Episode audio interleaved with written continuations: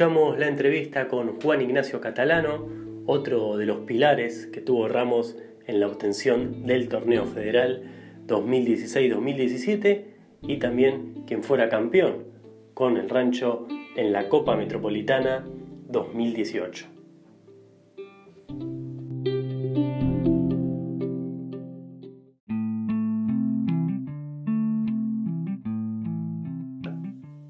Encerrado, un poco encerrado, ¿no? Como todos. estamos, estamos todos en la misma. Juan, y vos estás ahí por Ramos, estamos cerca, me parece. Estoy en Ramos, estoy en Ramos. Eh, sí, estoy con mi novia. Eh, así que sí, estamos por acá, estamos todos cerquita, pero sin poder cruzarnos. Así es, bueno, ¿cómo, cómo te está llevando esta, esta cuarentena? ¿Qué estás haciendo? Y bueno, eh, yo me agarra en un momento raro, eh, a todos nos agarra desprevenidos obviamente, pero a mí me agarra un momento que es el último cuatrimestre de, la carrera en la facultad. Eh, por muchos, que los primeros días tuve cosas que hacer en la facultad, trabajo práctico, ver cómo se pasaban las cosas, cómo se solucionaban clases virtuales. Eh, con el tiempo fue dejando de pasar puntualmente en mi carrera tomaron la decisión de, reanudar el primero de junio y, acomodar el cuatrimestre después, o sea, por lo tanto que si bien continuamos con las clases virtuales, no cursar virtualmente el cuatrimestre entero. Entonces eso capaz, los primeros días tuve muchas cosas de facultad para hacer, después ya no. Eh, y entrenando todos los días, o la, mayoría de los días, quizás a veces cuesta más con las ganas, pero tratando de entrenar. Y, bueno, después pasando el tiempo, muchas series, eh, cocinar, creo que todos estamos cocinando mucho más de lo que cocinamos habitualmente. Eh, pero nada, eh, en eso. Bien, bien. Bueno, le recordamos a la gente, ¿estás estudiando Derecho, Abogacía, en la UBA? Sí, sí, sí, estoy estudiando en la UBA. Eh, creo que fue una de las universidades que quizás más rechazó un poquito esto de lo virtual, por lo menos la de Derecho, los demás no hay mucha buena voluntad de los profesores y todo, pero eh, no bajo una directiva clara, entonces no, como que no es obligatorio.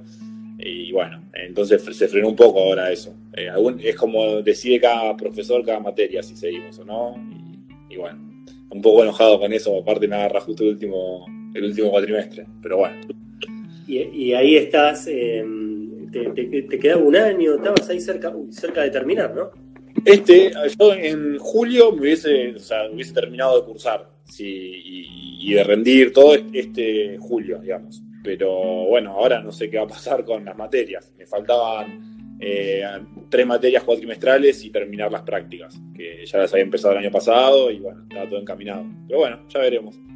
Sí, sí, incertidumbre total con esto de la cuarentena. Y me decías de los entrenamientos. Tu actualidad es en Atlético Pilar ya dieron el comunicado que el torneo federal está extinto esta temporada, al igual que en Argentina. Pero ¿cómo quedó tu situación con el club? Eh, ¿Siguen entrenando o ya está el contrato cerrado? Mira, eh, lo que hicimos con Andy, eh, que lo propuso el cuerpo técnico y que me pareció muy piola, fue por lo menos juntarnos cuando no se sabía todo esto, dos veces por semana, obviamente vía internet, sea Zoom, sea otra aplicación, lo que sea eh, poder hablar, poder eh, seguir eh, analizando partidos nuestros, quizás los últimos que habíamos tenido, desde lo táctico, desde, un montón de cosas. Y la verdad que estuvo bueno porque era una hora y media por semana, a veces dos veces por semana, y le dedicamos dos, tres horas semanales a, hacer trabajos esto, de video, de, después se transformó también en charlas grupales de cosas para mejorar, todo en pos de que se vuelva, digamos, a, reanudar algo que no se reanudó. Así que estuvimos haciendo eso hasta principio de mayo, casi hasta que dieron el, digamos, por terminado. Y eh, también el PF nos mandaba la rutina todos los días eh, y lo sigue mandando porque se la pedimos, porque si bien terminó el torneo y no seguimos, eh, nos servía. Es muy difícil saber cómo entrenar o con lo poco que tenés en tu casa o lo que sea. nosotros somos bichos de, de de aro, en la pelota, una cancha, no sé, ir al gimnasio y tener pesa, bueno, y acá hay que arreglarse con, no sé, con lo que sea. Y él, la verdad, se pone muy creativo y nos pasa eh, rutinas bastante copadas. Bien, mira ahí, Juan, y el. No, te iba a decir, y en, Pilar te reencontraste con, muchas caras conocidas que ya veías del club, incluso con el técnico. ¿Cómo, ¿Cómo fue esa temporada? Imagino que, que divertida, ¿no? Para ustedes que se volvieron a encontrar en un club. Sí, eh, fue, o sea, yo fue, digamos, un poco a propósito, ¿no? Eh, yo, como te digo, que era mi último año en la facultad, busqué tener quizás un poco de confort en, un ámbito de decir, bueno, eh, la energía mental que desgasta una temporada, reducirla lo máximo posible. y sabía que estando con un entrenador que, que había sacado lo mejor de mí, con compañeros que habíamos logrado cosas, un equipo competitivo y ya conocer la forma de trabajo. Si bien era un desafío que era un club nuevo, me, iba a ayudar también eso. Y, sí, la verdad que tener a Fede, a Ale, a Porti, que también habíamos jugado juntos en, Ramos, en Villamitre, tener muchas caras conocidas eh, era un punto a favor de eso. Por más que sea un club nuevo, que hay que conocerlo, que también es un desafío. Eh, que siempre está bueno para nosotros, pero bueno, eh, fue un poco buscado eso, de tener eh, gente conocida y una zona de confort y conocer a mis compañeros y, todo eso. Bien, muy bien. Bueno, antes de pasar a, los recuerdos de, Ramos, eh, bueno, contanos un poco cómo, cómo nace tu pasión por el básquet. Sabemos que de chiquito ya arrancaste ahí en, Morón, vos sos de la zona oeste. ¿Cómo, ¿Cómo fueron tus inicios en el básquet? bueno, Primero que hay una cosa que, me han dicho muchas veces, eh, mi mamá era profesora de educación física y siempre dicen que lo que tenemos padres, profesor de educación física, tenemos el síndrome del hijo de profesor de educación física, que es hacer todo el deporte. Desde que tenés tres años te estimulan eh, casi sin querer, ¿viste? Como terminás haciendo un montón de deporte, natación, vas a básquet, fútbol, bueno, no fue mi excepción, hice un montón de deportes, íbamos a la colonia hacíamos todo. Pero bueno, a la hora de hacer actividades, quizás en el colegio había talleres y yo iba a fútbol y básquet, las dos cosas. Eh, hasta en un momento me dijeron, bueno, capaz, ya tenía nueve años, eh, y dijeron, bueno, capaz hay que ir a un club porque el taller ya es como una vez por semana, como para sumar actividad. obviamente tiene que ver con lo social también eso, ¿no? O sea, el ámbito del club desde lo social y de, no sé, tener amigos nuevos y y hacer un deporte también va mucho en la formación de los chicos, pienso yo. Entonces era eso lo que estaba buscando. Eh, y, bueno, y me dijeron, bueno, ¿qué quieres hacer? Las dos cosas en un club era más difícil, porque ya si vas a entrenar dos, tres veces por semana, tener dos actividades, más la demás que tenés afuera, es como capaz mucho. Me dieron a elegir y, y elegí el básquet. No me preguntes por qué. Eh, mi papá es súper futbolero, pero bueno, eh, yo dije básquet. Casi convencido, no sé por qué todavía. Y bueno, y empecé ahí con el Deportivo Morón. Y nada, y a partir de ahí me empezó a gustar. Al año siguiente me federaron, empecé a jugar y bueno, después ya no sé, como que no lo puedo dejar. Es como algo que sí. Sí. Eh, bueno, y vos sos de, vos de la camada de, de Nico La Provítola, ¿no? Sí, sí, soy de la camada. Yo, bueno, de hecho, Nico eh, ya, ya jugaba cuando yo llegué al club. Sea, ya hacía tres años que jugaba. Eh, pero bueno, ya sí, era, estaba con él. Eh, también un año más chico era Luke Casetay. Eh, que bueno, es una camada que mismo el hermano de Nico es un poco más chico Tata, son todos jugadores que llegaron a jugar quizás torneo federal, de TNA, bueno, Nico ni hablar, ¿no? lo, corremos de, esa. Pero digo como que era una, una linda camada, una buena camada, que eso también hacía que disfrutes también de jugar más y no sé, si, el equipo se destacaba, era como más divertido ir, te motivaba más. Eh, eso fue un plus de los profes que tuvimos también en ese momento. Claro, y bueno, fuiste, fuiste desarrollándote en el básquet y cuando decidiste dar un pasito más. Vos tuviste ahí en el medio una, etapa en Banco Provincia. Sí. Eh, bueno, para nosotros lo que, lo, que, lo, que veíamos de afuera era un club muy organizado en ese entonces con, con las categorías menores formativas y bueno, de hecho varios chicos del club estuvieron ahí, como el Gordo Cuello, Maxi Segón. Bueno, eh, ahí fue, digamos, el clic que hiciste, digo, bueno, voy a Banco, que es un club serio para laburar, y ahí te cambió un poquito la cabeza. Sí, o quizás antes. Creo que lo primero fue la selección de capital. Eh, en las preselecciones esas eternas que hacían que empezábamos desde marzo para jugar en diciembre, yendo a entrenar, éramos 200.000 jugadores. Eh, que eso también es algo lindo que te va motivando, te va motivando a querer ir, a querer crecer como jugador sin darte cuenta, porque sos chico todavía, los 13 años, Eh, pero bueno, son desafíos que se te van presentando y, y, bueno, creo que ese fue el punto, porque ahí ya quizás me empezaron a llamar otros clubes, eh, de clubes que, que, tienen proyectos quizás inferiores para la Liga Nacional, no sé, como Boca, Ferro, eh, todo lo capital, digamos, que y creo que ahí empezás a despertar un poco ese interés de decir, bueno, esto va por otro lado, o, está bueno, no sabes si vas a jugar profesional, pero sí, bueno, me, exige, es para entrenar más, es porque me dicen que tengo condiciones, porque bueno, no sabes en realidad. Eh, y bueno, y creo que ahí fue la decisión de irme de Morón fue un poco por eso, para entrenar más, porque yo jugaba en una posición, pues sacaba mucha ventaja física, que, que no iba a poder desarrollarme nunca como jugador de básquet, eh, que quizás era jugada de 4 o 5 en Morón, y me hicieron ir y bueno, empezar a jugar de 2 o de 3 eh, contra jugadores, no sé, que todo, que en, la, primera, no sé, de capital de, digamos, de inferiores, la 1 en ese momento, era una exigencia mucho más grande y eso me iba a hacer progresar. Entonces creo que esa fue la primera decisión a los 14, 15 años, que decir, bueno, yo quiero buscar otra cosa, siempre de mejorar, nunca uno sabe para dónde iba. Eh, eso me surgió mucho más grande. Ahí era para mejorar, para explotar mejor mis, quizás mis condiciones o, lo que me decían que yo podía hacer. Eh, fue en busca de eso. Pero creo que fue ahí el, cambio, de, entrenar más, de, hacerlo, de entrenar, todos los días, de, buscar siempre estar en los equipos de la selección, de capital. Eh, entonces, de jugar todos los torneos argentinos, y eso es una motivación todos los años. Y bueno, eh, creo que ese es el punto clave de la primera decisión de decir, bueno, tomar más en serio el básquet y el deporte. Lo, hablábamos con Kevin el sábado pasado de su etapa de selección de capital, ¿no? Y me decía que, bueno, ahí empezó a forjar el carácter, eh, jugar en el interior contra otros, otras, otras federaciones era, era bastante fuerte. ¿Cómo te llevaste vos con, en tu etapa de selección? A mí me pasó algo muy particular que justo el otro día lo recordaba por cosas. Eh, el, primer eh, torneo argentino, de preinfantiles, yo me, ya con el equipo confirmado me lesiono antes de viajar. O sea, yo estaba en el equipo, me lesioné. Yo lo veo para atrás ahora y para un chico de 13 años, eh, que nunca convivió en una situación que el primer torneo argentino, que no sabe si va a tener otro, era algo bastante traumático. O sea, y a mí me pasó que no lo pude jugar. Entonces ahí me surgió el desafío de ir al año siguiente y volver a hacer todo el proceso de nuevo para volver a quedar y poder jugar ese torneo argentino.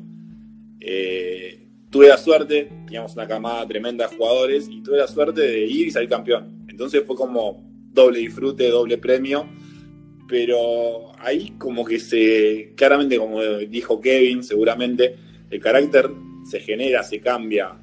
Para un chico de 13 años, plantearse un objetivo, ir a buscarlo, hacer lo que tiene que hacer y conseguirlo, bueno, es como una muestra de, cómo se consiguen las cosas o de lo que tenés que hacer, y en mi caso no fue la excepción. Fue muy importante. En mi caso habrá sido eso, y los otros jugadores, otras personas lo tendrán en otro, en otro momento, no sé, de su vida con otras cosas. Eh, pero creo que eso sí, y a partir de ahí, cada situación que se presentó, porque están las buenas, también están las malas. También está el quizás eh, ir a un torneo y que no jugar como, como vos esperabas. Eh, y, eso también te frustra y que el equipo no consiga a lo que fue a buscar. Eh, y bueno, son todas cosas que sí, que los 13, 14, 15, 16 te van eh, forjando y te van mostrando un poco cómo es el deporte, cómo es la vida, cómo, cómo es todo, digamos. Así que es muy importante. Y ya, ya en etapa de, mayores, ¿cuándo, ¿cuándo, te llega la chance de debutar en primera y de, jugar ahí ya al, máximo, al máximo nivel, a la categoría superior, digamos. Bueno, eh, puntualmente en primera de capital debuté estando en Morón, a los 14 años.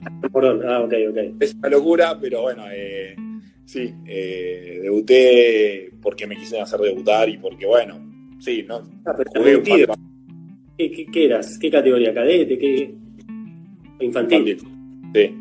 Eh, pero bueno, eh, eso tenía, era las ventajas que tenía el club, digamos, de, ser un club de barrio y de tener esta, estos, quizás menos jugadores que un equipo que tenga, no sé, capaz sos infantil y tenés así 30 jugadores adelante. Bueno, acá no pasaba por una cuestión de cantidad de jugadores. Eh, y bueno, y sí, ese fue el momento. Después, bueno, cuando me fui a Banco Provincia, por tres años no, no jugué, y después cuando fui a Lanús, eh, tuve la, doble, digamos, la primera capital que jugaba, y ahí jugábamos mucho tiempo, y después, bueno, la liga, que, ahí fue, me acuerdo que, en Copa Argentina, bueno, puede ser en Copa Argentina también el debut, digamos, profesional, eh, y después eh, en Mar del Plata, un partido que Álvaro me puso, que ya íbamos perdiendo por bastante contra Peñarol, creo, y bueno, ahí debuté, en el 11 Unido jugaba. Eh, ahí fue el debut profesional, digamos. ahí, ahí aparecía el gordo Mati Cuello. Eh, ¿Vos no te cruzaste no, con él en Lanús? Estaba, no, estabas con. En Lanús no, yo en Banco Provincia sí, juego con él. Eh, dos años, o uno o dos años, no me acuerdo porque iba después de lo que fui yo. jugamos en la selección juntos también, en la selección de Capital. Él es un año más chico que yo, pero nos cruzamos. me acuerdo, jugamos creo, el torneo de misiones, de cadetes, después de juveniles, cuando yo era segundo año era primero en Madrid, también jugamos, que ese fue mi último argentino, y bueno, y él después siguió. Pero bueno, ese jugamos siempre, jugamos dos, tres torneos argentinos juntos también. Y, y en Lanús sí con, con Nico, la provítola. Sí, con Nico. Y con Nico me pasó algo raro, yo jugué con él hasta los 14 años, después yo me fui a Provincia, se quedó en Morón, y jugamos siempre esos, esos años en la selección de capital, o sea, esos torneos argentinos yo los jugué con él y después cuando fui a Lanús volví a jugar con él, más tiempo obviamente en la primera de Capital y después también algunos minutos en la liga, eh, dos años más. Así que fueron muchos años de, compartir con él y, de tenerlo al lado de la, o sea, en la cancha. Bien, ¿y te, tenés contacto con él? Sí, sí. No, no hablo cotidianamente, no te digo que hablo muy seguido, pero siempre para los cumpleaños, yo generalmente cuando pasan cosas, no sé, los Juegos Olímpicos cuando fue él, sí, siempre que algún contacto tenemos, algún mensaje nos cruzamos. Eh, no, no te digo que es todos los días, pero sí, sí, siempre la mejor. Claro, vos estuviste en, los Juegos de Río, ¿no? Fuiste ahí como hincha. Sí. Eh, eh, no sé, digo, ¿cómo, fue esa experiencia? Fue loquísimo, porque aparte fue el partido ese con Brasil, y tuviste que fue una locura. Yo, lo que me pasó en esos Juegos Olímpicos, yo no tenía planificado ir. yo veía lo que el equipo estaba haciendo desde la preparación y me acuerdo de estar una tarde en mi casa, estaba, yo no tenía ni que cursar la facultad, no tenía ni que ir a entrenar al club, estaba entrenando por mi cuenta y, me acuerdo la sensación de, justamente hablando de Nico, de verlo ahí jugando a él, de ver tanta gente conocida ahí, y que yo no puedo creer cómo no, estoy ahí. Eh, o sea, fue así. Eso fue un partido un martes que jugó Argentina y me quedé, yo estaba viendo solo en mi casa y dije, ¿qué hago acá? y empecé a averiguar y bueno, y me tomé la, eh, no sé, la locura de decir, bueno, me voy para allá. Y el jueves dije, me voy, el viernes sale el pasaje y el sábado estaba ahí. Y el partido de Brasil no llegué a verlo, lo vi en el aeropuerto y sí vi el de España y después el de, el de Estados Unidos. Eh, pero sí, el de Brasil me acuerdo encima de eso. Yo, por subirme al avión y ver el suplementario y ganarla hacia Brasil. O sea, llegué a Brasil con exaltación increíble. Eh, y sí, los Juegos Olímpicos fueron una locura. Y creo que que esté jugando Nico también me motivó a decir, quiero verlo ahí, quiero estar ahí, quiero verlo de afuera, quiero, no sé, me, tocó de más de cerca, si se quiere, que esté él jugando. Qué, buena, qué, buena experiencia esa de los Juegos. Antes de pasar a la etapa de Ramos, te quiero, te quiero hacer una pregunta, porque bueno, en esta cuarentena uno mirando videos de, de Ramos del club, uno chequeando un partido del torneo federal 2011-2012, un Ramos Vélez, un Juan y Catalano que aparece con la camiseta de Vélez, y en un final eh, tremendo en el Rancho Garden con un la cancha de Ramos de ese gol y, un Juani que se quería comer al árbitro. Bueno, contala vos cómo fue. La cuento yo. Eh, partido muy peleado, un, un equipo de Ramos que eran todos jugadores jóvenes, pero demasiado buenos, porque estaba más allá de que el gordo me parece que ya no estaba, estaba Maxi, pero estaba Lucho Mazzarelli y estaba Luco Cuello. Más a decir lo que, lo que son como jugadores y lo que siempre fueron, porque está bien, se tienen que adaptar al profesionalismo, pero eran jugadores de mucha calidad. Eh, y un equipo muy difícil en la cancha de Ramos, que siempre era más difícil, eh, y un fallo muy polémico. Muy polémico, eh, me lo acuerdo, no, me, no lo voy a olvidar nunca nosotros dos arriba, creo, el, cierre, nosotros dos arriba. Eh, dos tiros libres para nosotros, dijimos, si mete los dos, defendemos, si mete uno solo, cortamos. ¿Y Guren los tiró libres? Tiró un libre y Guren, metió uno, eh, y eso no me acuerdo, no me acuerdo bien si fue para cerrar eh, o para ir al suplementario, me parece que fue. Y me cobran una antideportiva. O sea, yo voy a cortar una falta normal, ni siquiera ni agresiva ni nada, y me cobran antideportiva. Eh, no fue antideportiva, o sea, lo vi mil veces ese video, me acuerdo. Eh, y bueno, entonces te dan. ¿Cómo? ¿Fue antideportiva para vos?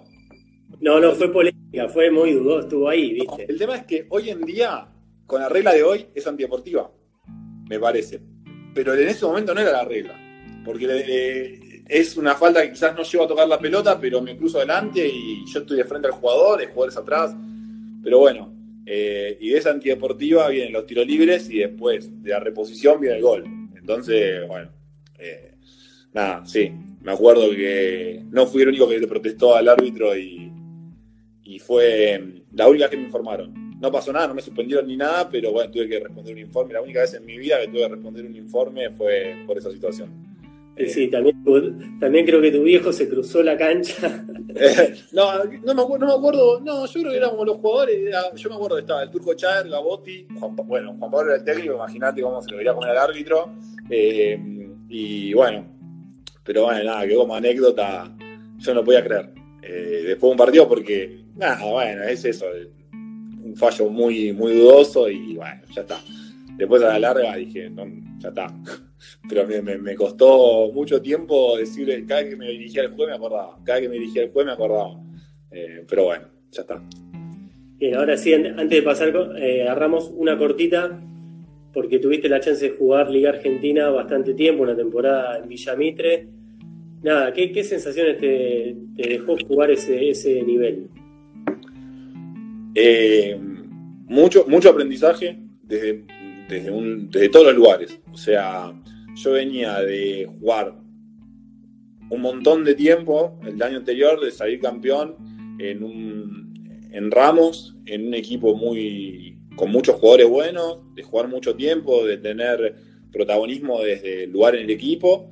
Y voy a Villamitra a jugar el TNA con un proyecto distinto para desarrollar jugadores jóvenes, que lo entendía a la perfección de entrada, a tener otro rol completamente diferente, jugar en otra posición, eh, y me tuve que, plantear y decir, bueno, eh, yo quiero esto, yo quería jugar esta categoría, bueno, tengo la oportunidad, no es lo ideal, no es como yo me lo imaginé, no es ni siquiera en mi posición, pero yo lo voy a aprovechar igual. Eh, y tenía muchas cosas para dar y, traté de dar lo mejor de mí y a la larga terminó dando resultados. Desde mi lugar en, la cancha, desde cómo disfruté ese año, eh, peleamos, yo venía de un equipo que peleó punta todo el año a pelear el descenso, que salvarse del descenso también es muy lindo. Eh, no es fácil jugar con la presión, más cuando tenés muchos chicos jóvenes en el equipo. tenés que asumir un poco la presión vos y, sacársela a ellos. y bueno, y creo que eso fue un aprendizaje muy bueno para mí también. Y disfruté mucho de jugar esa categoría, de, jugar contra esos jugadores, de medirme, de, de, encontrar ese desafío y de, y de poder quedar conforme con lo que hice. Creo que, si las cosas hubiesen sido diferentes, quizás yo hubiese, eh, o sea, podría haberme, no sé, lucido más, si se quiere, en el rendimiento o lo que fuera, pero eh, nada, me, quedé muy conforme con esa temporada. Incluso el equipo levantó al final ganando una serie de playoffs, siendo el último clasificado, ganando una serie de playoffs y jugando una serie de playoffs contra la Barría muy digna, muy bien, eh, tanto en la Barría como acá en Capital, ganando un partido y perdiendo por muy poco el segundo que jugamos acá. Y, bueno, y, de compartir también con jugadores eh, muy buenos. Eh, tanto Porti como Lucas Picarelli, que habían jugado eh, mucho tiempo los niveles nacionales, y, también nos tocaron un extranjero que tremendo, que cambiaba todos los paradigmas de los extranjeros. Eh, interesado en el equipo, mostrándose líder con sus compañeros, hablando todo el tiempo, y la verdad que fue fantástico jugar con él. Y así que fueron todas cosas buenas. Y también desarrollar esto de la capacidad de adaptación para, para poder rendir, digamos, porque no estaba nada fácil. Eh, y había que sobreponerse y todos los días surgían cosas nuevas y había que sobreponerse. Y yo no era el único, ¿no? A todos nos pasaba porque también era un proyecto que se estaba formando en ese momento. Y entonces había cosas que no estaban fluidas, desde lo institucional y un montón de cosas. Eh, pero cuando todo se acomodó, todos estábamos listos para rendir porque justamente nos mantuvimos eh, enfocados. Y bueno, y eso me dio un, crecimiento muy grande y, y aprendí cosas quizás de mí que no sabía que tenía. Bueno, y vamos, vamos a, la, etapa linda que te tocó vivir, que nos tocó vivir también del otro lado, que la pudimos disfrutar. Eh, bueno, Ramos, ¿cómo, cómo fue tu, conexión con el club? Sabemos que viene de antes. Sí. De antes de, firmar, digamos, tu contrato profesional. Eh, yo todavía miro ese video y me gusta verlo. En la nota que me hiciste ese Media Day, me preguntaste lo mismo. Eh, yo fui socio del club desde los 15 años, creo, desde los 15 hasta los 20, 21, esos 6 años, entrené en el club, eh, iba a tirar el aro ahí. Eh, disfrutaba mucho y era un espacio en el que yo me, no sé, como que era muy, como la cancha estaba vacía, en horarios que no había nadie, lo sentía como muy conmigo mismo. Eh, y disfrutaba mucho de estar ahí, de hacer eso, de, de entrenar ahí. Y mm, nada, cuando, cuando me tocó ir, sin duda que fui por el proyecto, fui por lo que me dijo Andy, que también era Nicolás, yo Andy lo conocía de haberlo enfrentado y, de haber entrenado, en algunos momentos yo estuve sin club, haber entrenado en el Chagüe con él. Eh, y, bueno, me gustó también el proyecto, pero bueno, yo desde los 15 años iba al club. Eh, después cuando yo estuve jugando en otros lugares y todo, obviamente no, no, seguí yendo, pero... Eh, de ahí venía todo, de ahí venía la conexión y, también, bueno, la cercanía. Eh, por eso yo era socio del club, porque vivía cerca y me, era fácil ir a tirar ahí en vez de ir a tirar a Lanús, por ejemplo, o a Banco Provincia. o sea, me quedaba cerca. Y, bueno, y después ni hablar de que a partir de eso, todo lo que se vivió ese año y todo lo que pasamos hizo que, bueno, ya está, queda en un lugar totalmente diferente de cualquier otro club. Y de esa temporada 2016-2017 cómo, la fuiste transitando, bueno, con como toda temporada de federal y de, que has jugado, con cambios en el medio de jugadores, con un equipo que se va potenciando y se va armando de a poquito. Bueno, ¿qué, sentías que tenía ese equipo? ¿Por qué era tan bueno y por qué llegó tan alto? Uh, es una pregunta muy difícil porque puede haber mil cosas que hayamos tenido y igual hay muchos equipos que las tienen y no llegan. Eh, yo creo que fue todo en su justa medida y en el momento justo como pasó. Eh, lo, que más, o sea, que yo no vi quizás en otros equipos que yo estuve, fue la determinación para el objetivo grupal. Acá todos queríamos jugar bien, todos queríamos rendir, nos poníamos contentos cuando uno, o sea, yo me ponía contento cuando jugaba bien, me ponía contento cuando jugaba bien compañero, pero el objetivo sabíamos que era mucho más grande teníamos a Nicolás taladrándonos la cabeza eh, de, que había que ganar, ganar, ganar. Y nosotros asumimos la responsabilidad. Nos costó eh, al principio, por esto que vos hablas de los cambios y todo, pero nosotros nos preparamos para eso, para ganar. Y, todos teníamos en la cabeza el objetivo grupal. El objetivo grupal que era, y era también el objetivo del club, eh, que era salir campeón a veces no llegás igual, pero no importa. Nosotros creo que la virtud más grande fue esa. Nosotros estábamos dispuestos a cualquier cosa para ser campeones. O sea, eh, el ego podía quedar relegado de cualquiera. Eh, aunque igual después en la cancha surgían los egos. ¿no? no es, medio difícil de explicar. Eh, todos querían jugar bien, todos querían lucirse, pero sabemos que lo más importante y lo único importante era eso. Fuimos todos a buscar eso. Y éramos 12 jugadores buscando eso. y creo que eso fue lo más importante. Sí, sin duda, se notaba, se notaba de afuera.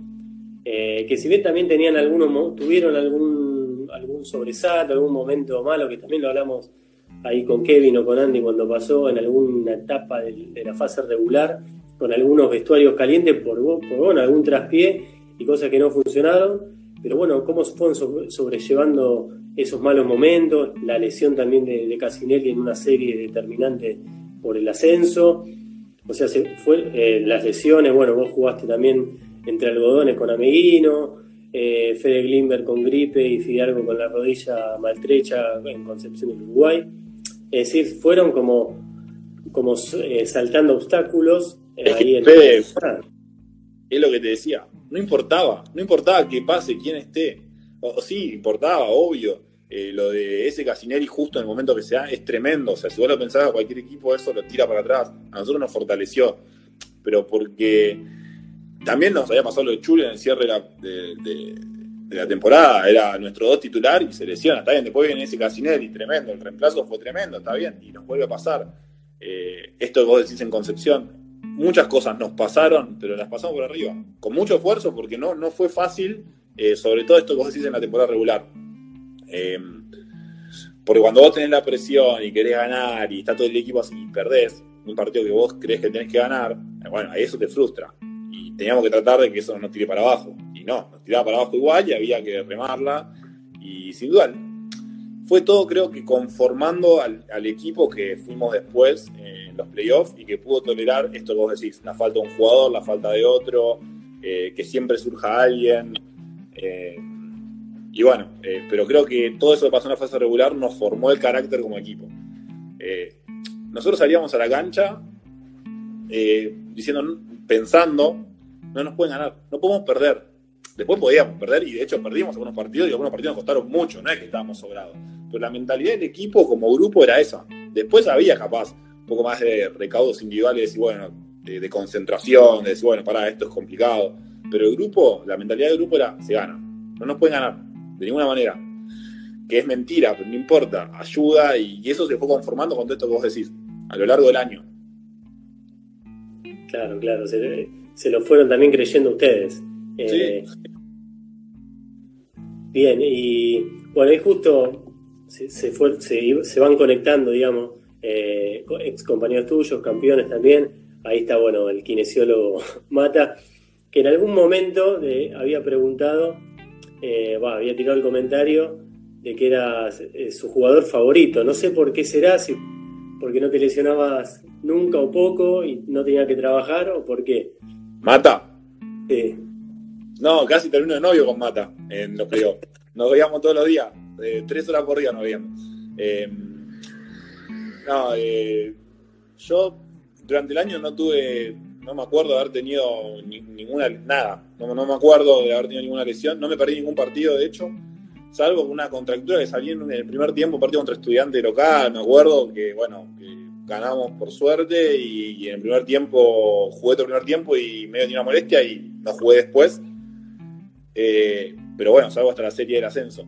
Ahí tuve la primera molestia del año fuerte, digamos. Eh, pero bueno, ahí Mata hizo un trabajo. Yo siempre, siempre que le mando un mensaje para su cumpleaños, para el día 15 para, que sea, para lo que sea, le digo gracias por dejarme jugar esa final. Porque fue él el que me puso en la cancha, fue él el que me hizo estar bien. Y pasó algo muy, eh, muy loco que me dijo cuando yo me contracturo en el segundo partido y que perdemos encima acá por la serie de ascenso.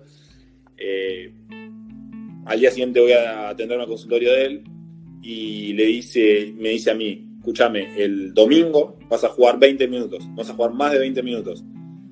El del martes lo jugás entero, me dice. O jugás todo lo que Andy quiera. Pero el domingo 20 minutos y yo lo miré diciendo, yo no podía mover la pierna. Y dije, ¿cómo voy a hacer? No importa, me estaba diciendo eso. Y fue así. El, domingo me sentí bárbaro para jugar, eh, pero jugué 20 minutos porque le dijo eso a Andy Mata y jugué 20 minutos. Aparte, Coco la rompió toda, que fue el que me reemplazó a mí. Eh, perfecto, por eso digo, siempre surgía alguien. Eh, y después el partido del martes estaba nuevo, no sentía nada. Está bien, es una final por el ascenso, todo lo que quieras, pero el trabajo de Mata fue increíble. Y bueno, nada, entonces yo siempre me acuerdo y digo gracias por dejarme jugar la final eh, y se lo agradezco.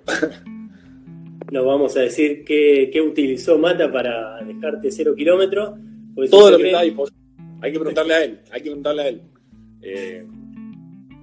Todo, todo, eh, todo lo que está a su disposición, a su alcance y, más porque encima, además de eso, él también estaba contagiado con el objetivo grupal, porque era uno más de nosotros y se notaba y él quería que las cosas no salgan bien y eso también se nota y eso es muy positivo para cualquier grupo. Tener gente alrededor que quiera que le vaya bien al grupo, que quiera que todos estén bien y bueno, eh, desde cada lugarcito se pudo generar eso también. Excelente. Bueno, después de, ese ascenso vino el título con Norte, se cerraron una campaña espectacular. Y bueno, volvés al club en 2018 ya con Marcelo Travnik de técnico, ganan de punta a punta la Liga Metropolitana. Hace un ratito eh, había hecho una nota Facu López Vanega que, bueno, resaltaba lo que era ese equipo, un, equipazo. Y vos creo que habías tenido un viaje en el medio, te sumaste después más tarde. Eh, no, pasa que a mí yo estaba en Villa Mitre y Nico Martani me llama para jugar el en enero, febrero. Yo digo, mira, Nico, yo tengo un viaje ya pactado, me voy de vacaciones. O sea, dice, no, no, eh, no importa, todos se van de vacaciones en algún momento. Eh, la idea es que estemos bien y que, bueno, cuando falte uno se pueda reemplazar. Y bueno, yo tenía un viaje planificado largo, era largo, eran tres semanas. Y bueno, eh, Nico me dijo, no, pero no importa porque a todos le vamos a dar esa posibilidad de que se vayan de vacaciones, de que puedan tener ese tiempo. Bueno, desde de entrada se arregló así y, siempre parece eh, raro que todos o muchos jugadores nos hayamos tomado un tiempo de vacaciones durante el torneo y que el equipo haya logrado esa química y haya ganado. Por más que vos tengas buenos jugadores, era una cosa de que mucha química. Todos nos conocíamos, todos estábamos cómodos. Eh, es medio inexplicable. Eso de que todos nos fuimos por lo menos 10 días, eh, el que menos se fue fue 10 días, capaz que me fui, fui yo, que fueron 3 semanas, y, el equipo no perdía esa química, y ganaba, y bueno, y jugaba bien, y, bueno, después, bueno, como así, de punta a punta, lo que fue playoff y Final Four, no, hubo equivalencias, no, con ningún, y eso estamos buenos equipos. Sí, sí, justo, bueno, la anécdota que queda de esa final con Sarmiento, y creo que no sé si se repitió en otros playoffs, es que Marcelo Travnik, el técnico, no, no pidió tiempos muertos. No, yo no, yo no lo podía creer cuando me lo dijo. Eh, cuando no lo decía después del partido, pero ¿qué va a pedir tiempo muerto si yo eh, arranqué del banco y el primer cuarto terminó 22-6 para nosotros? El segundo cuarto entramos en recambio y no sé, 25 puntos, tiempo muerto, si estábamos haciendo todo mejor que perfecto. Eh, entonces, bueno, era como. Eh, no era necesario, evidentemente, pero bueno, es, muy raro, muy raro en una final no se pida tiempo muerto ni para frenar un parcial contrario, ni para nada, no, no, no se pidió. No hizo falta, pero no es que no se pidió, no hizo falta, eso es lo, raro. Eh, y bueno, eso habla también de esto, que digo, la química que logramos en poco tiempo y en pocos meses, de decir, bueno, ya el equipo jugaba, jugaba muy bien, se pasaba la pelota, defendía, todos sabíamos lo que teníamos que hacer. Eh, era un poco momento lo que había que decir, che, pará, hagan esto, che, pará, volvamos a hacer esto que no estamos haciendo. Era muy poco lo que pasaba eso. Eh, y eso creo que también se generaba en el entrenamiento de la semana, que eran muy serios. Eh, se entrenaba muy fuerte, nos gustaba entrenar, nos gustaba competir en los entrenamientos, y eso hizo que después en la cancha pase eso. Bien, Juan, y la, temporada siguiente en el torneo federal tenés tu segunda etapa en Ramos.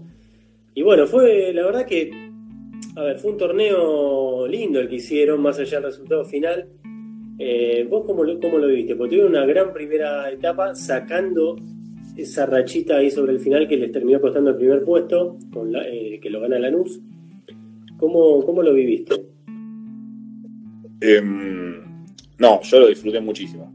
Lo disfruté muchísimo. Em, era difícil correrse del lugar de decir, bueno, esto es distinto a lo que ya vivía acá en el club, de venir de cada vez que juegas en Ramos al campeón, bueno, si eso se construye, no sé, no sé, no es que bueno, yo sigo jugando acá y vamos a ser campeón de nuevo porque es Ramos, porque yo estoy acá, porque, no, había que volver a construirlo, eh, era muy difícil y creo que arrancamos de manera inmejorable también, entrando en una química muy rápido, un equipo funcionaba que jugaba bien y te pasaba por arriba, jugaba mal, te ganaba igual. Eh, la, metía, no nos podía defender, no la metíamos, defendíamos todos. O sea, era una cosa eh, muy. Yo creo que esos primeros 12 partidos, hasta el receso, hasta diciembre, pocas veces vi un equipo que funcione así.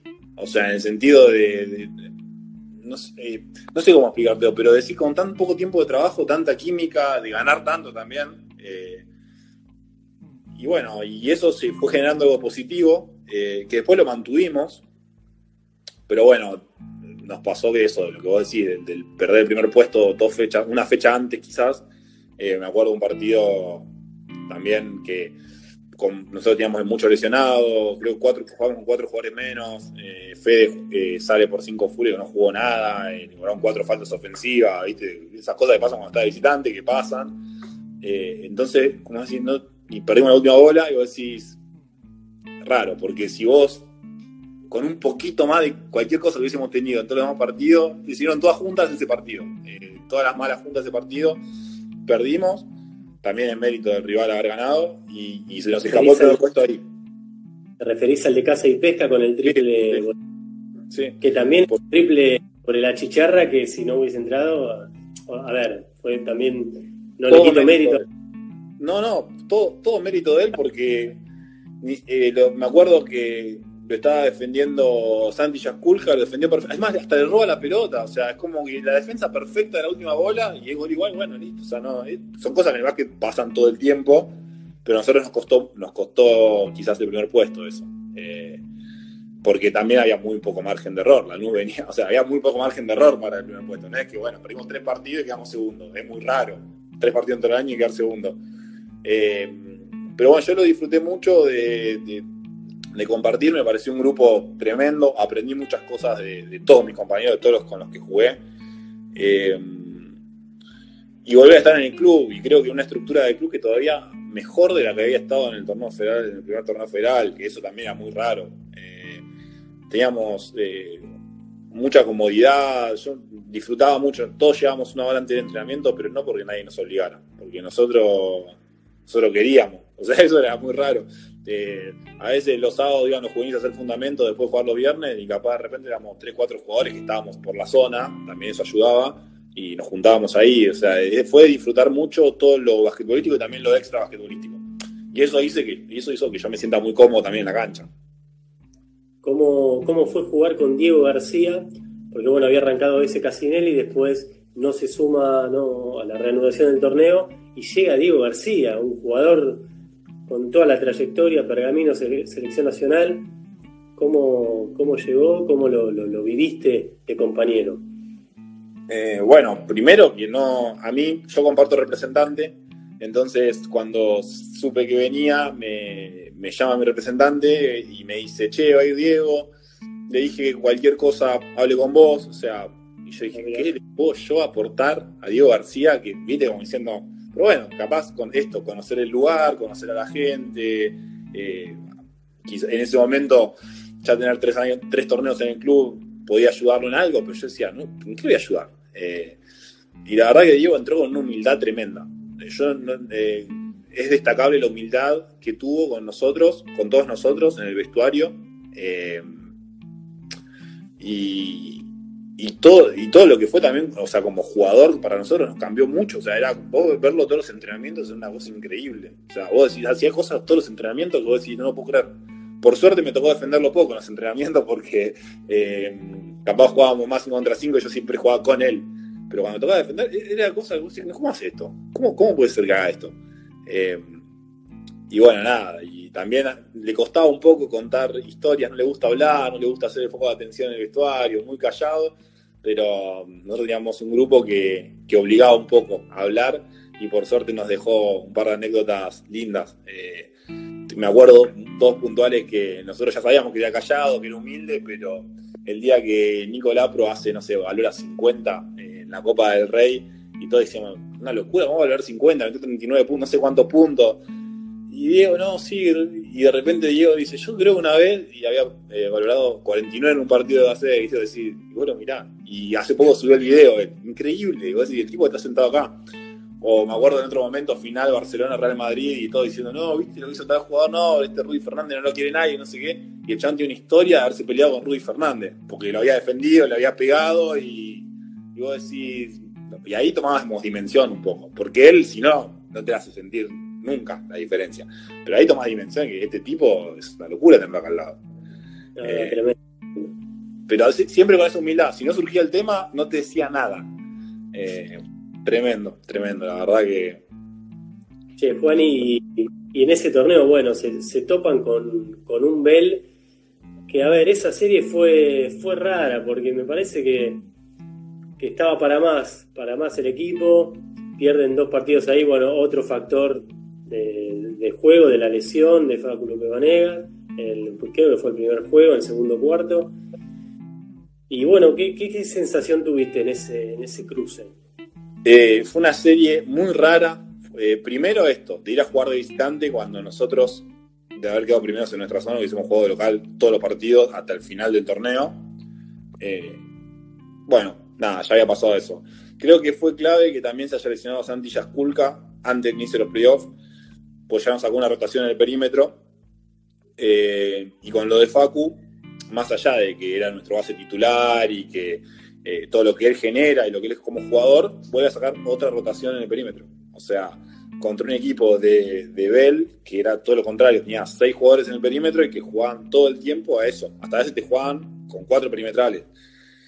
Eh, entonces nos sentimos muy incómodos, me parece, en el juego, en la serie. Eh, nos faltó un poco eso. Más que nada, lo primero que se me viene a la cabeza fue eso. que se acorte el personal de nuestro equipo puntualmente en una posición en la que más necesitábamos porque ellos tenían el equipo más largo ahí. Eh, y bueno, y después sí, la verdad que el primer partido allá lo tuvimos para ganar, lo perdimos. El segundo partido, creo que más el segundo partido tuvimos para ganar, toda, o sea, tuvimos mejor, tuvimos cerca, peleando el otro partido, lo perdemos. Y bueno, y venimos acá y, creo que la cabeza nos juega una mala pasada porque estábamos controlando el partido, 15 puntos arriba. Y, cuando se nos empezaron a venir y se emparejó el partido, lo terminamos perdiendo. De, local que no habíamos perdido nunca en todo el año. Eh, pero creo que era una carga todo esto que te digo. Eh, nos sentimos muy incómodos jugando la serie, eh, no solo por, el juego de ellos, que era intenso, lo que fuera, sino más que nada porque nos faltaba esto, es decir, nos falta personal para, para poder hacer esto, porque Facu después jugó igualmente, pero él también estaba incómodo jugando y, se sintió mucho eso. Eh, y creo que esa incomodidad va por estas dos cosas. Mérito de Belville siempre, el que gana siempre se lleva algún mérito, por supuesto. Creo que en gran parte por eso. Y segundo, un poco por esto que nos pasaba a nosotros, que nos faltaba. Eh, nos faltaban jugadores justo en esas posiciones. Bien, bien. A ver, tengo dos preguntas de la gente. Eh, para los dos, le hicieron saber su pasado en porteño? Preguntan acá la gente del chat. Claro, eh, pero Seba Morales que también fue un porteño. no, no, no, no, no me acuerdo. Sí, sí, se habló del tema siempre, obvio. Eh, fue algo divertido, eh, pero no sé si, si, le hicieron saber a qué se refiere. Eh, sí, alguna cargada de por medio, seguramente. seguro, sí, seguro. Sobre, el que más lo hizo fue Nicolás, que era el jefe, así que sí, sí, hubo, mucho de eso, fue algo divertido. La verdad que se, vive algo muy lindo en los partidos de Ramos Porteño, jugarlos en cualquiera de dos canchas, la verdad que eh, se armaron lindos partidos, es lindo que, un barrio tenga eso, la verdad que, yo lo disfruté de, de, jugarlo. No me tocó estando para Porteño jugar contra Ramos, pero eh, siempre se disfrutaba, era, era algo lindo, especial, estaba bueno. La verdad es, yo lo viví como, eh, algo así, como algo bueno. Y te digo, el que van a cargar a Nicolás. Y ahí aparece el utilero, el señor Turbina, que siempre tira algún bocadillo a los invitados. Pero bueno, un personaje el turbo, ¿no? Ah, un genio. Un genio. También esas cosas eh, también son, cuando yo te hablo del grupo, de que cada uno aportaba y, le hacía bien al grupo, eh, no me olvido que Turbo sabía el cumpleaños de todos, de cada jugador de cumpleaños, y cada vez que llegabas tenías un regalo el día de tu cumpleaños, que él te traía. Eh, esos son gestos que no tenía por qué, lo hacía, lo valoro, pero él también eso sumaba un montón al grupo. No por el hecho del regalo, por eso, porque es un, es un mimo, es estar pendiente de, tu compañero, porque estábamos a la par, viajábamos todos juntos, o sea, Turbo para nosotros era, justamente era una pieza necesaria, como todos los que estábamos ahí, y, esos gestos sumaban un montón. Eh, y eso no me lo olvido nunca, es algo muy destacable y eso también, él quería que nos vaya bien, quería que estemos bien, quería que nos vaya bien, y cada uno a su forma aportaba. Mañana cumple, ahí apareció el entrenador. ahí está. Mañana cumple, otro que se acuerda de los cumples. Un libro, Juaní. Uh. ¿Qué te... Me mataste.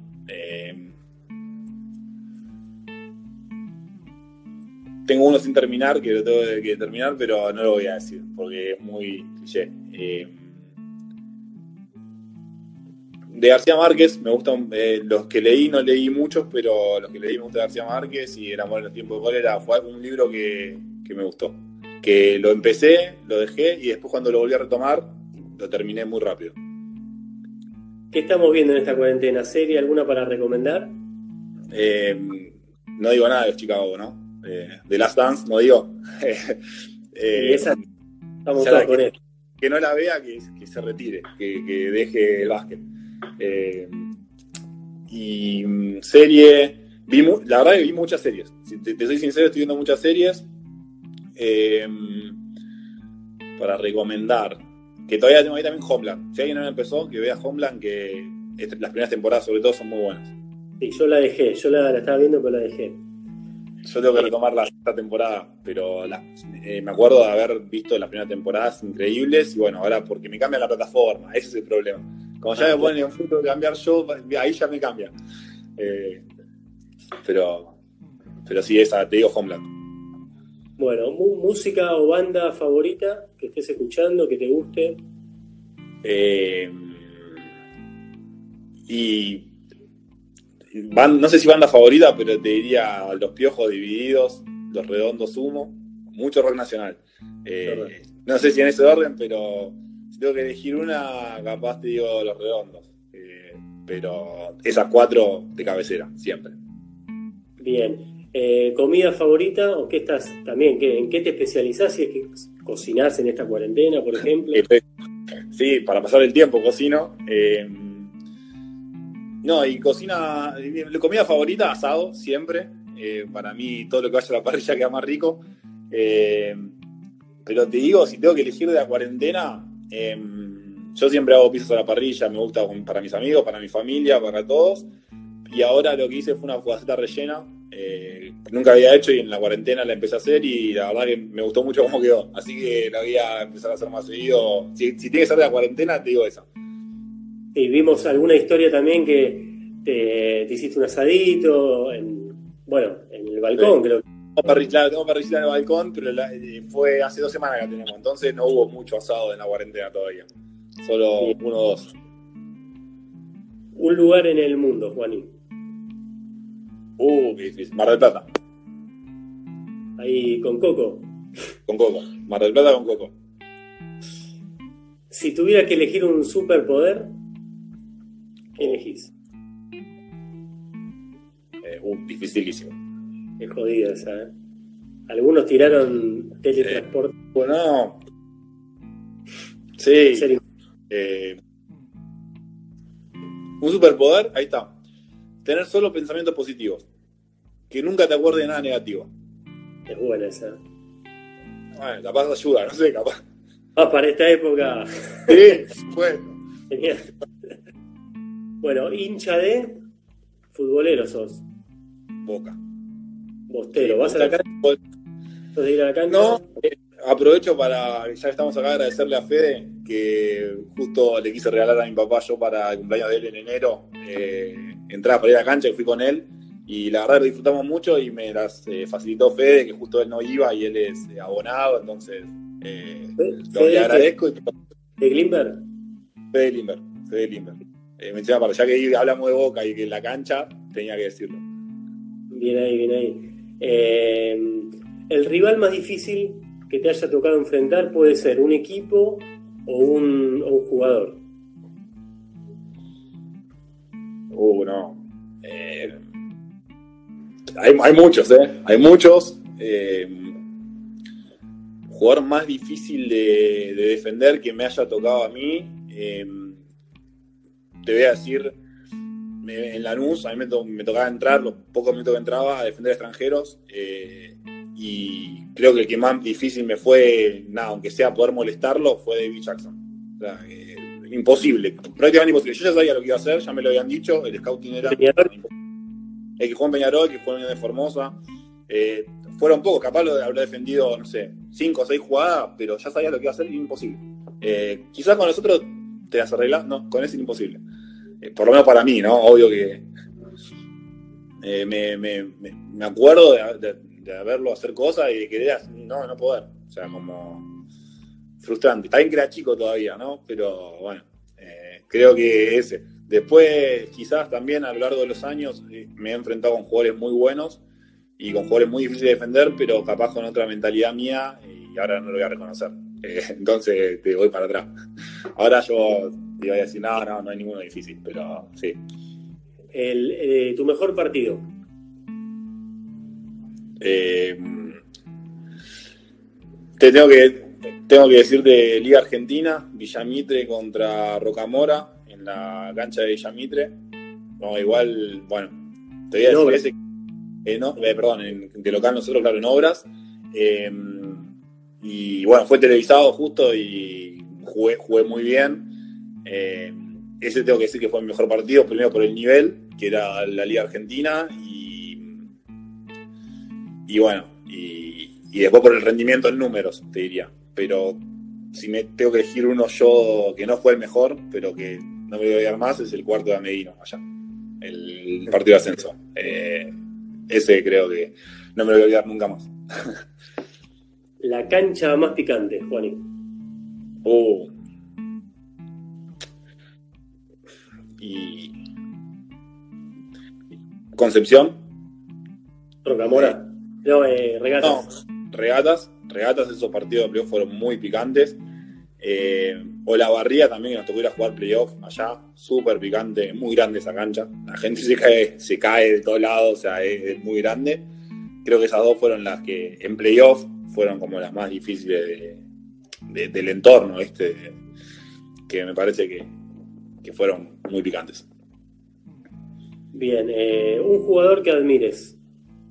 LeBron James. Lebronista full. Lebronista, Lebron Soldier, siempre. Eh, un, amigo o varios que te haya dejado el básquet, algunos que quieras nombrar.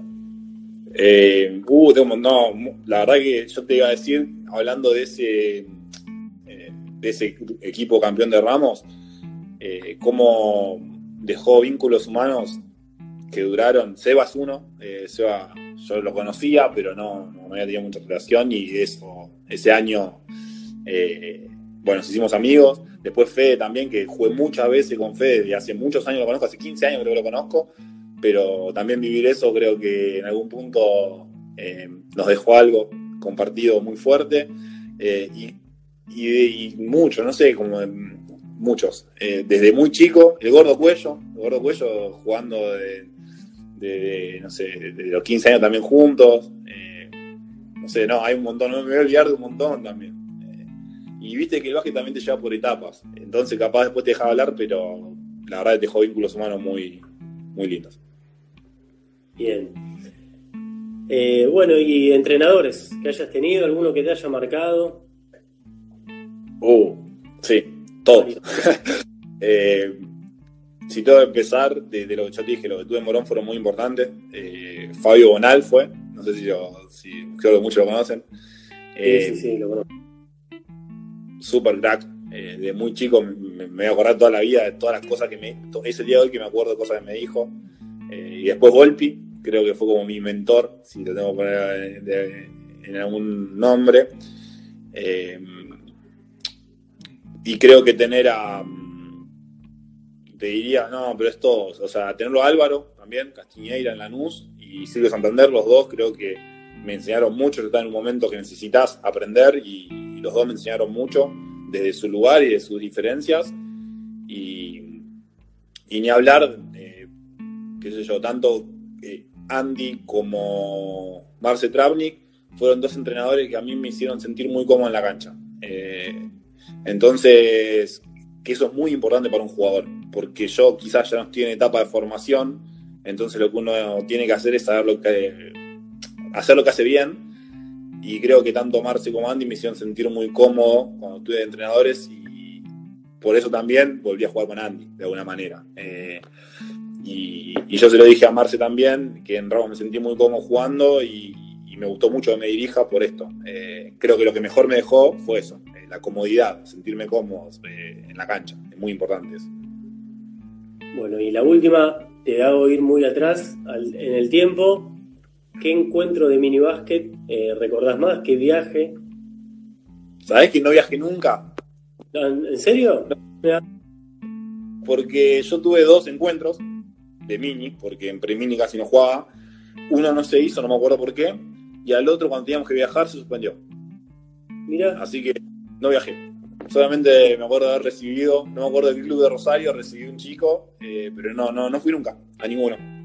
Pero sí los desfiles en los estadios, eso sí. Eso sí, eso sí me acuerdo. Me acuerdo de la cancha de Ferro, me acuerdo de la cancha de Racing uno, que yo entré a la cancha de Racing, no voy a creer lo grande que era de, del pasto, mirar una cancha así, era una locura, después ir a sentarte a la tribuna, todo muy, muy grande para, para un chico.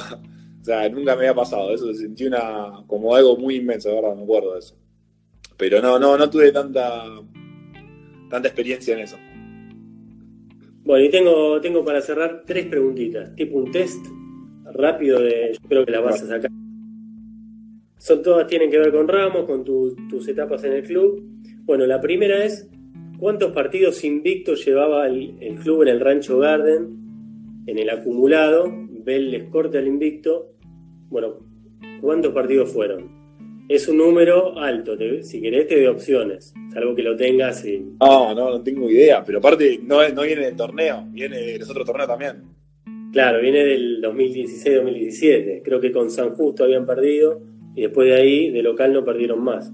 No, es imposible que me acuerde. es una locura. Son como dos años y pico. No, no me acuerdo. Aparte, todo prefederal. A ver, tirame. tirame Fueron 18, 22 o 26. Eh, y 26. Correcto. ¿Con todas playoffs que jugamos? Sí, 26. 26 partidos, bueno, Bell ahí terminó con el invicto. ¿Cuántos partidos perdió Ramos en la última temporada del torneo federal? Tres en, fase, tres en fase regular y cuatro en playoff. Espectacular. ¿Y quién fue el último campeón del torneo federal? Eh, Central Riano. Excelente, muy bien, muy bien. Central Enterriano fue el, campeón. Bueno, Juani, gracias por, tu tiempo, por la onda.